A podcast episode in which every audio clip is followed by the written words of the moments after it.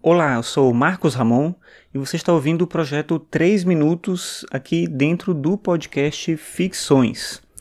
Hoje é sexta-feira, dia 2 de junho de 2017, e hoje eu estava lendo um texto que é, na verdade, uma entrevista que foi publicada no site da Exame, e é meio complicado porque o título ele é muito sensacionalista, mas é assim: Por que este professor quer que você demita o seu coach?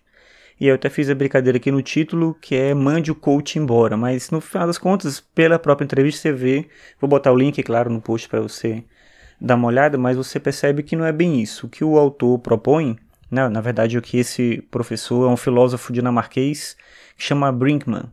O que ele está propondo, na verdade, é uma reflexão sobre esse lugar da felicidade, do ideal de trabalho, do ideal de sucesso que a gente tem hoje em dia. E isso implica, por exemplo, no, no que ele fala sobre livro de autoajuda, sobre essa ideia do coach, tem toda essa. que você contratar alguém para gerenciar uma série de coisas ligadas à sua vida e tal. E aí tem um pouco a ver com isso. O primeiro aspecto que eu acho que é legal da entrevista é a ideia que ele coloca de que a felicidade é vendida como uma escolha individual. Então você pode ser feliz, mas você tem que se esforçar para isso. E aí, para você conseguir fazer isso, você precisa dessas pessoas que são especialistas em como alcançar o sucesso. Então você contrata essas pessoas, você assiste a palestras que elas fizeram, você compra os livros delas, só que eventualmente você não vai conseguir. E aí a gente descaracteriza, a gente desconsidera o lugar do erro e o lugar do fracasso é bem mais provável, é muito provável, que a gente conviva com fracasso e com erro constantemente. E se a felicidade tem um jeito de escolha, que é assim, parece que se eu quiser, se eu me esforçar o suficiente, eu vou conseguir, a gente vai sempre achar que a gente é ruim demais, que a gente não se dedica o suficiente, que a gente não faz aquilo que a gente precisa. Claro que ninguém vai conseguir nada sem esforço, não é esse tipo de argumento que ele utiliza. Mas a ideia é que, independentemente do seu esforço ou não, uma série de fatores que contribuem para a felicidade não é só uma delas. Então, se você faz muitas coisas, se você se envolve com todo um processo do que é chamado aí de aprimoramento, não sei o que e tal, e no final das contas você não se sente feliz, você passa a se culpar por todo esse sacrifício, por toda essa circunstância da própria vida.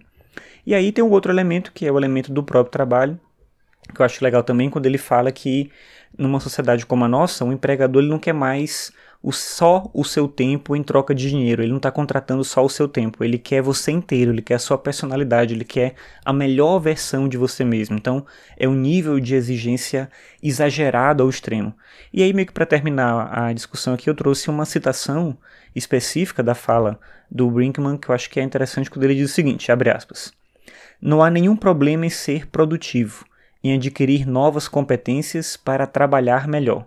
O problema é que o discurso sobre maximizar a produtividade tem uma consequência paradoxal. Ele deixa as pessoas cansadas e tristes, o que as torna menos criativas e menos eficientes.